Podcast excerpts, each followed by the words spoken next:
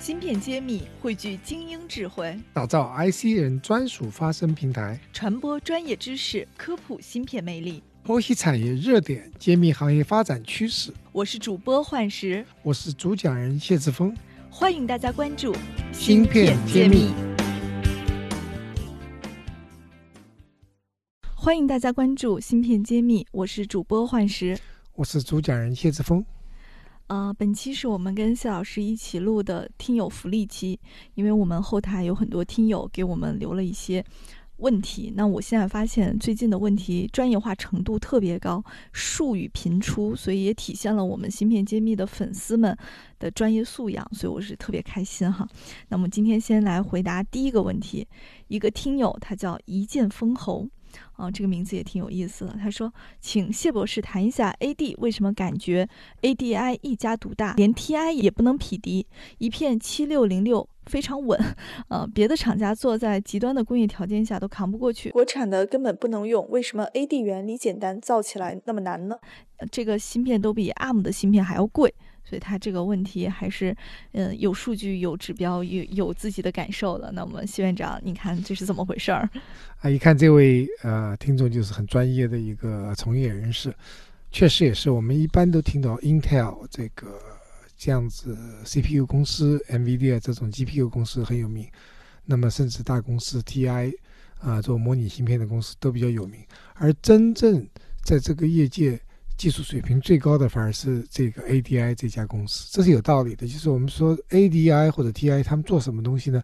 他们做的是模拟电路，就是啊 A to D D to A 的那个 converting 的芯片，这个数字信号到模拟信号，模拟信号到数字信号这样子一个转换。这种技术和数字电路很不一样。数字电路简简单说就是一和零，能够不会出什么错，而模拟电路要模拟声音。模拟图像还有很多的这个我们日常生活中的这个碰碰到的现象的话，它的精密度是非常非常高的。那么这种它制造和设计是要在同一家公司做的，基本上最顶尖的这个模拟电路公司都是有自己的生产厂的。那么 ADI 和 TI 都有这样子的这个情况。那么在数字电路方面，Intel 老大没话说，但是在模拟电路方面呢，需要很多年的磨练，就是工艺工程师和设计工程师要天天在一起磨合，不断的在做迭代、做改进。那么一般来说，五年可以培养一个数字电路的设计工程师，而做这个模拟的话，一般认为要十二十年，甚至有三十年这样子的功力。那么这些人在 ADI 公司长期做呢，他不会离开，有这种工匠精神。那么。我觉得个人觉得这两家公司区别，ADI 和 TI 的区别就是 ADI 比较专注，它专注这些特别高利润、高难度的芯片。你如果看 TI，它更加广，它有巨大巨大的产能和海量的这个产品的这个型号，所以它没有办法做某一个产品和 ADI 那么那么极致。但总的来说，这两家公司都是模拟芯片产业的最牛的公司。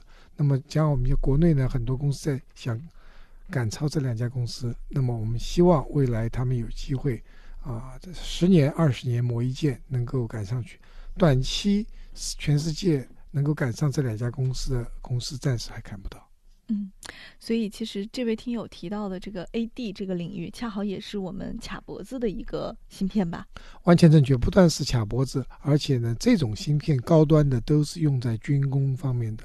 那么在军工方面，我们非常需要有这样好的芯片公司做出好的芯片产品来。那么我想大家都在努力，我们希望有一天我们也有 ADI 和 TI 这样子的公司在中国大陆。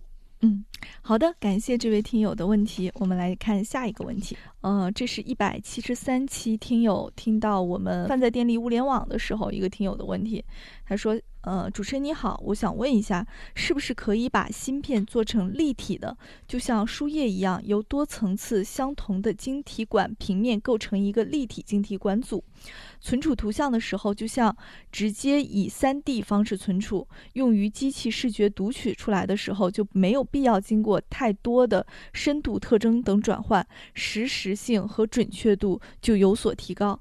哦，这位听友，我觉得他应该是很善于思考的，而且能把平时遇到的这个情况在其他领域里边去旁征博引。不管怎么说，我觉得还是先给他一个赞呢。肖老师，您觉得他这个想法是不是有可行性？这个听众非常有想象力。那么，可以看出他不是芯片这方面的从业人士。实际上，我们最近这呃十年，我们芯片已经从两维的叫两 two D 的，已经到第三三 D 了。已经开始进入这个状况，那么现在举个例子，长江存储的这个存储器啊，闪存存储器已经做到六十四层的立体堆接，然后下一步可能要做一百二十八层的堆叠，所以不是想法啊，我们已经有量产的芯片在市场上销售了。嗯，那这个效果上会实现他说的这个实时性和准确度吗？完全可以实现，今天已经实现了。OK，那我觉得这个听我的想象还真的是在现实能有验证，他应该会很开心。是的，这个十年前我们就开始做这方面的研发，那么今天已经变成一个普遍、非常普遍的三 D 呃芯片的堆叠方法，未来会更加广泛的应用到各个领域。今天呃，一方面我们讲到的那个存存储器，另外呢，我们今天图像传感器也是用堆叠的方法来做了。我们未未来也看到包括。这个逻辑电路，甚至是系统电路，都会用三维堆叠的方法。我们看见这个，我们现在一个很时髦的名字，英文叫 heterogeneous integration，中文叫异构集成。这是我们未来，呃，摩尔定律走到极限之后的发展方向。嗯，所以未来以来，我们非常期待未来会有更好的一些存储和芯芯片的一个制作方式能走入我们的生活。关注微信公众号“芯片揭秘”，获取芯片圈最新动态和每期音频的文字内容。如果喜欢我们的节目，请一定要订阅、点赞，并发给更多的朋友们。坚持做原创深度科普非常不容易，请支持一下我们吧。啊，我们来看下一个问题。这个听友呢问的非常言简意赅，他说：“请问谢老师，对微软宣布研发成功的玻璃硬盘怎么看？会颠覆现在的存储技术吗？”所以这个这个也是一个技术这个狂人啊。我觉得这个新闻其实还是比较小众的。谢老师，您怎么看这个事情？啊，这个问题非常有意思。其实我们已经到了大数据时代。那大数据时代有两个特点，大家应该关注。第一个。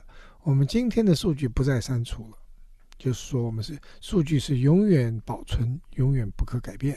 那这是区块链的概念，要做到这个就需要大量的海量的存储。那我们今天存储技术虽然发展的很快，但是还是有限。今天看到啊，微软能够有发明出这样子一个创新的，在玻璃中在做这样一个大存储的一个技术呢，非常值得高兴。但是我们从从业多年的集成电路，啊，专业人士来看呢，这个技术是非常昂贵的，那么可能是不是每一个大众能够用得起的，非常专门的技术，不计成本的，成本不是太敏感的地方可以用。对于老百姓来说，还是希望价廉物美。那么我们原来我们上过节目的一个专家彭博士经曾经提出过。类似达到这样一个集成度，而且还非常便宜的解决方案呢，也在不远的将来会实现。嗯，所以虽然说听起来玻璃是一个便宜的事儿，但是可能把这个技术在玻璃里实现本身的这个过程就很贵，是吗？是的，这个这个我们这个呃老天爷给的这个材料硅材料在上面做的非常便宜，因为地球百分之呃呃那个二十多就是硅材料。那么在这个情况下，如果用硅材料来做，这技术成熟的达到同样的这样一个集成的那个存储密度，那更受人欢迎。嗯，所以大家如果对我们这位专家还有印象的话，可以去听一下三十四期，他上过我们节目。他是我们国内这个应该是全球存储方向的一个专家，而且他对未来的存储技术也做了一个大胆的预测，而且他自己也投身了这方面的一个研发产品。当时说是三年之后会出现，所以我觉得也可以让我们一起期待一下。好，我们来看下一个听友的问题。这个听友呢，他说是我们一百七十八期留言的一个听友。他说：“谢谢幻石，谢谢谢博，感谢你们的无私分享，从你们的节目里长了很多知识。现在有一个问题想请教，给我们谈一谈安氏半导体及收购方文泰科技吗？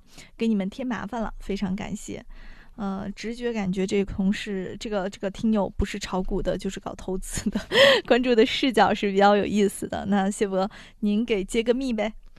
啊，是这样，这是两个完全不同的公司。我们比较了解文泰，这文泰的公司呢，实际上是做手机方案技术的一个公司。它过去在这个芯片领域里是没有什么呃动作的，或者没什么没没什么投入的。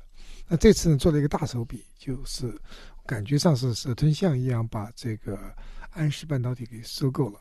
那么我们等于说是一个转型，或者是呃扩展到另外一个新的领域来发展。那安氏半导体的历史我们要讲一下。其实安氏的最前的前身呢，呃，是一家非常有名的叫飞利浦，全世界最老牌的那些那个电子产品公司之一。那么想当年。飞利浦的彩电比索尼的彩电还要受欢迎。那么，飞利浦的半导体事业部被啊，就是独立出来以后呢，我们叫一个公司非常有名，叫 NXP，叫叫 N 字谱啊。那么安氏，原来我在去呃恩智浦总部的时候，我就跟他们建议，不应该叫安氏半导体，应该叫安氏谱。那飞利浦到恩智浦，再到安氏谱，这是比较靠谱的。他把这个谱字给调掉了。嗯，这个公司非常厉害。安氏半导体呢是恩智浦的一个分支，它叫标准半导体产品。它主要是做一些分离器件。嗯，两极管、三极管听上去很便宜，但是它可以把它做到极致。他们的客户是世界顶级的汽车公司，比如说奔驰啊、宝马呀，他们里面用的这样子的一些器件的话，是质量要求非常高。他们也非常相信这个这个长久的历史。这个是百年老店，所以这家公司的呃盈利能力、质量管理系统和它的那个技术积累是非常雄厚的。所以我觉得这样一个呃并购呢，是或者是呃和呃就是和收购是非常成功的。从他们最近的这个股票的表现，大家也看到，大家也看好它。其实这个公司我就早就看好。那么安氏半导体除了大家所知道的这些分离线以外呢？他们还有两块是大家所不知道的，就是说他们的很他们的检测设备做得非常好，他们可以自己做自己的检测设备。那么另外一块呢，就是说他们在工业四点零智能制造方面也是领先于啊大多数的芯片制造公司，所以这个收购是物有超值，非常有价值的，而且是我们中国去控制海外优质资产的一个很好的一个展现的案例。这个老牌的这个。飞利浦旗下的这个东西被拿回国内去解决我们这个分离器件方向的一些短板，我觉得还是一个很不错的一个案例了。嗯，据我所知，收购以后，他们啊，在这个啊这个公司又做更多的资本投入以后呢，他们每年的这个销售和利润增长率也是非常可观。这些数据应该从公开的信息中可以找到。嗯，所以它不是名不经传的小公司，是师出名门的一个历史悠久的一个老牌企业。所以对文泰来说，这是非常有魄力，也非常啊好的一个收购。嗯，好的，感谢大家来收听我们本期的栏目，也欢迎大家继续来给我们做更多的互动和留言。你们的好的问题，一些有价值的问题，我们一定会挑出来拿出来跟大家一起来分享。所以谢谢大家。我们下期再见，下期再见。感谢大家收听《芯片揭秘》，对话全球产业大咖，深度揭秘行业现状与趋势，呈现各领域专家最真实、最前沿的观点，是我们的坚守。把您的疑惑、需求留言告诉我们，我们将为您答疑解惑。